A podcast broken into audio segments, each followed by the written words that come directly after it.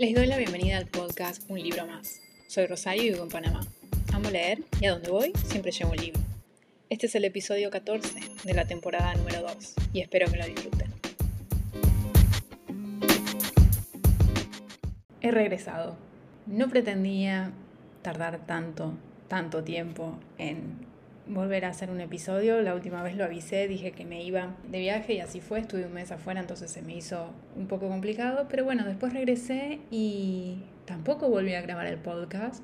Me imagino que perdí seguidores, no hice ningún aviso ni nada, pero la realidad es que bueno, la vida pasó por encima en el sentido que mucho trabajo, se me aguantó muchísimo la, la cantidad de cosas que tenía que hacer, encima mi hija empezó a tener unos episodios donde no, no dormía bien, creo que ahora se está empezando a estabilizar recién, pero durante dos meses fácilmente no, no, descansé bien porque, bueno, me levantaba a la madrugada y eran horas y horas levantada. Entonces, obviamente, lo que quedó relegado, un poco también la lectura, si bien intenté mantener algo de ritmo de lectura, la realidad es que entre el trabajo, entre no descansar, también me afectó el tiempo que leía. De hecho, en diciembre solamente leí un libro, está bien, fue un libro grande, pero como que me costó mucho por, porque, bueno, estaba muy, muy ocupada. Sumando a esto, dije, bueno, voy a empezar entonces el 2023 con, con, otro episodio. La realidad es que tuve que viajar por trabajo, así que volví recién esta semana, me fui los primeros días de, del año. Y entonces cuando quise acordar, bueno, el podcast había quedado a un lado, no era la idea, no era lo que quería, por supuesto tenía muchas ganas de, de seguir compartiendo las lecturas que he tenido, porque he tenido buenas, he tenido otras más o menos malas, pero sobre todo he hecho muchas listas de las cosas que quiero para este año. Y bueno, así que no, no quiero dar más vueltas con esto, pero un poco quería dar la explicación de lo que pasó, que, que bueno, son cosas que que, suceden, por ahí no, no, no, era la idea, ¿no? Yo dije que después de, que volviera de viaje, bueno, iba, iba a retomar el podcast como si nada, pero la realidad es que el trabajo aumentó, que, también es bueno, y, pero hallarle un lugar en la organización, con eso de no descansar, también le tenía que dar como un poco de horas de, para dormir, porque obviamente si uno no está descansando bien, no funciona bien su cabeza para todo lo demás. Y bueno, obviamente la prioridad es mi hija. Y bueno, también tengo que ganar dinero, así que también tengo que trabajar. Lamentablemente quedó un poquito relegado el podcast, pero bueno, espero que en 2023 no haya problemas, si hay alguna pausa puede que, que sí me toque en algún momento porque tengo dos viajes ya que se vienen en camino, entonces por ahí va a haber ahí un, desajuste, voy a intentar que no, voy a intentar tener pregrabado, pero bueno, es, complicado, es complicado con, con, con, una hija tan chica y, y, demás. El libro de hoy es de un autor que yo dije que quería leer, no, no, no que quería leer en los videos, dije que era un autor que no podía creer que todavía no lo hubiese leído porque sentía que era un autor que me iba a gustar, ¿no? Estoy hablando de Juan José Saer. Sí, finalmente lo leí a Juan José Saer y puedo reportar que me gustó. Tengo ganas de seguir leyendo más cosas de él. Me gustó, pero tampoco fue que me deslumbró. El libro que traigo hoy es Las nubes, como les digo, de Juan José Saer, y está publicado por Seix Barral. Yo a este libro le di 3.5 estrellas en Goodreads. Me gustó, un poquito más de que me gustó, o sea, de, de, caer en lo simple, digamos, me gustó un poquito más.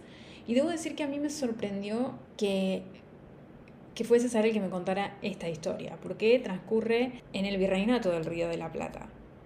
O sea, que me transporta a una época de la Argentina que no me esperaba que Saer tuviese historias en ese contexto. No sé si me explico. De otros autores de ficción histórica uno por ahí se lo espera, ¿no? Pero de Saer no sé por qué no, no me imaginaba que me podía traer ese tipo de historia es antes del, de 1810, creo, ahora no recuerdo bien la fecha, pero es en la época del Virreinato de la Plata. Sí, de hecho no, no es en, todavía Argentina no se había independizado. Y básicamente acá tenemos la, la historia de un joven psiquiatra que se traslada de Santa Fe a Buenos Aires con un grupo de personas con problemas mentales. Algunos en algunos casos en ese momento se los tomaba como eh, con problemas mentales, como lo que se dice locos, no lo eran, simplemente no coincidía con sus familias. Y es la historia justamente de este joven psiquiatra que se educó en Europa, que quieren tener un hospital psiquiátrico y bueno, estos son los primeros pacientes que van a llevar allá, ¿no? Entonces es todo ese viaje por la, por la llanura pampeana, si se quiere. A mí lo que más me sorprendió de este libro es la ambientación. Por eso decían que me sorprendía que Saar me podía trasladar ahí. Hay un momento donde hay un, incendio en el medio de, del despoblado, porque están atravesando tierras que obviamente no en ese momento no tenían, tierras que no tenían habitantes, y eh, hace toda una, una descripción del incendio que me pareció brutal, pero aparte muy claro, o sea, en, en mi cabeza lo podía ver muy claro. Por supuesto, hay todo una, un análisis acerca de, de la, de la, salud mental y de cómo lo veían en, esa época, ¿no? Pero es un libro corto, no, no, no, sé si dije cuántas páginas tenía, pero es un libro relativamente corto, 206 páginas. Y está todo el recuento también de estos personajes que lo acompañan al, al psiquiatra. El psiquiatra cuenta mucho acerca también de la educación, bueno, de lo que era el, el inicio ¿no? de, la, de la psiquiatría como una rama de la, de la ciencia de la medicina. Los personajes son interesantes, algunos me parecían como demasiado extravagantes por ahí para mi gusto, pero en general es, es una historia que, que, me gustó, que me gustó leerla, que me abrió el mundo a saber y saber qué me puede, qué me puede brindar. Como les digo, esta ambientación no me la esperaba y creo que la descripción que hace de los lugares, porque aparte de imaginarse un, eh, ese despoblado, no sé, a mí me costaría, pero bueno, por eso saber fue saber. Y me abre esa puerta mundo de él y a lo que es capaz con su escritura. No me deslumbró la pluma en este caso. Sí tengo los cuentos de él y creo que en los cuentos yo me voy a encontrar al saber qué más me va a gustar. Es de esos autores que pienso que saben escribir muy buenos cuentos. Es como uno me dice Fontana Rosa y yo sé que los cuentos de Fontana Rosa son buenísimos. Y eso siento con Juan José Saer que es una buena introducción a las nubes, por supuesto. Es un libro, primero que es corto, que tiene un personaje, un narrador que te va guiando, que es este joven psiquiatra, y, y te sitúa en un lugar de la historia muy particular, con un tema como la psiquiatría, ¿no? Pre-revolución de mayo, o sea, pre-1810, porque es antes de, de 1810 que transcurre la historia. Entonces también está todo eso de él de, de, las luchas por la independencia, ¿no? de la idea de la independencia. Así que esta es la recomendación de hoy, Las nubes de Juan José Saer, publicado por Seis Barral. Y en la sección de un libro abierto, hoy por supuesto, en realidad esta es una de las razones por las que me moría por volver al podcast. Y tiene que ver porque estaba viendo muchos videos en Booktube que están los objetivos eh, para el 2023 de lecturas, eh, las mejores, las peores, las sorpresas del año, qué sé yo. Y yo hice toda mi, mi, tarea en mi cuadernito. Tengo los objetivos, tengo todo, pero lo voy a ir compartiendo de a poquito. Hoy vamos a empezar con, vamos a empezar arriba ya que estoy volviendo. Por eso traje un libro de Saer, que yo ya había hablado que era alguien a quien no podía creer que no había leído todavía, ahora ya puedo decir que lo leí, pero también quiero traer entonces los mejores, el top 10 de los mejores libros que leí en el 2022. Esto no quiere decir que fueron publicados en ese año porque rara vez rara vez leo nuevos lanzamientos, pero en este caso son los libros que leí el año pasado, que también tengo las estadísticas, pero bueno, la compartiré en otro momento, voy a empezar con los 10 mejores libros. En algunos casos no hay como un orden, ¿no? Porque algunos son, la mayoría estoy, son 5 estrellas, creo que los primeros que voy a nombrar son 4 estrellas. Sí, los tres primeros. Eh, Yo Julia, de Santiago Posteguillo, ya hablé de este libro en el podcast, me gustó mucho, no me esperaba que me fuese a gustar tanto, la verdad que pensé que lo iba a abandonar y fue un libro que me sorprendió mucho, me, me dio muchas más ganas de leer a Santiago Posteguillo, sé que ahora tiene sobre Julio César, que es mi personaje histórico favorito, así que tengo muchas ganas de leer ese libro. Otro en el top 10, en el puesto número 9, habla Memoria de Nabokov, por supuesto es Nabokov, eso sí, no le di cinco estrellas, pero es difícil que Nabokov nunca no entre en un top 10 si lo tengo, ¿no? Si lo leí en el año. Voy a ver si este año leo otro Nabokov. Tengo los cuentos para leer.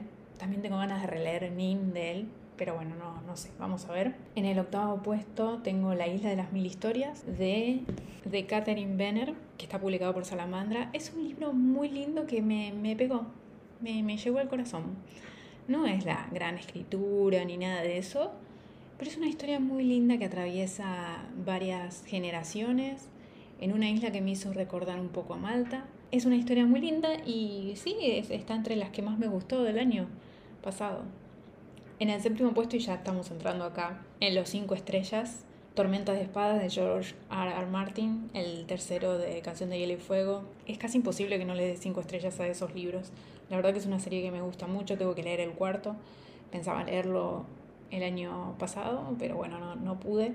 Voy a ver si en, en, febrero o en marzo lo leo. En el sexto puesto, Las naves de la locura de Robin Hood, es el segundo de la trilogía de las leyes del mar, ya hablé de esta trilogía también. Me gustó mucho, no más que...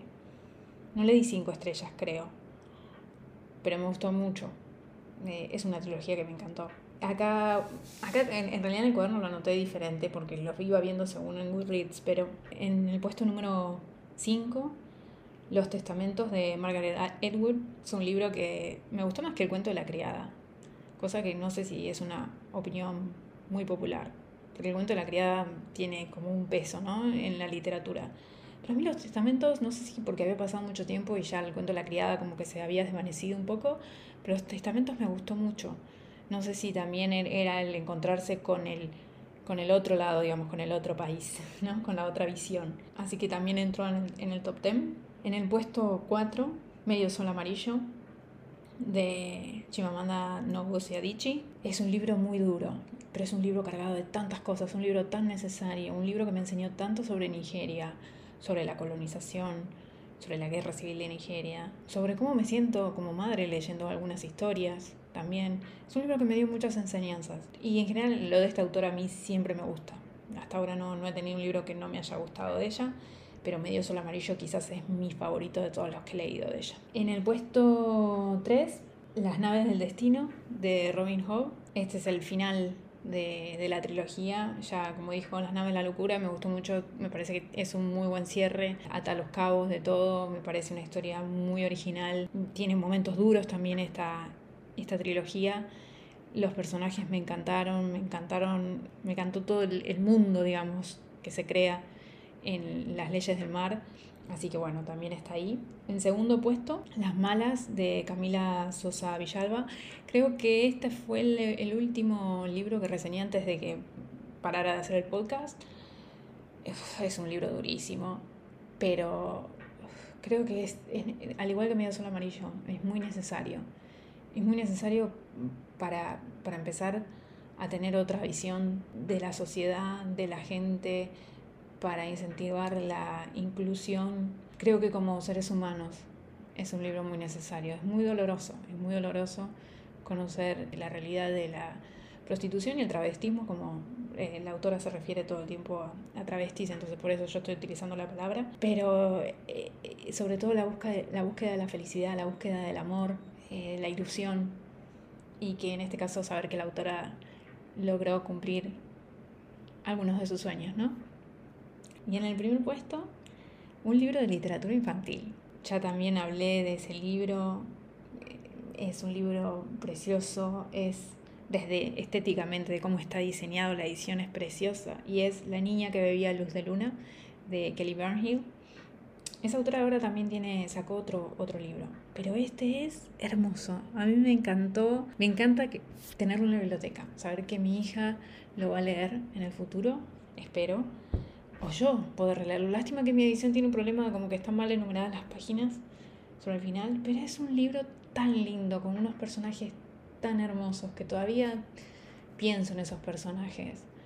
Así que esta es mi lista de los 10 mejores libros que leí en el 2022. Tengo que después hacerle el recuento de los 5 peores libros, las series completadas, las estadísticas, los objetivos para este año. Así que tengo varias cositas de que hablar en los próximos episodios. Obviamente también leí eh, algunos libros que, que, quiero, que quiero hablar, otros que no me gustaron, que por ahí voy a hacer también un episodio acerca de los libros que todo este tiempo la verdad que no, no me gustaron por alguna o por otra razón, pero bueno, por lo menos tuve 10 libros que, que me gustaron mucho, hay otros 4 estrellas, 3 estrellas que estuvieron bien, pero estos son los que se destacaron, o sea, son lo que la trilogía de, de Robin Hood, estos libros que, que de algún modo impactan y que uno se queda pensando, ¿no?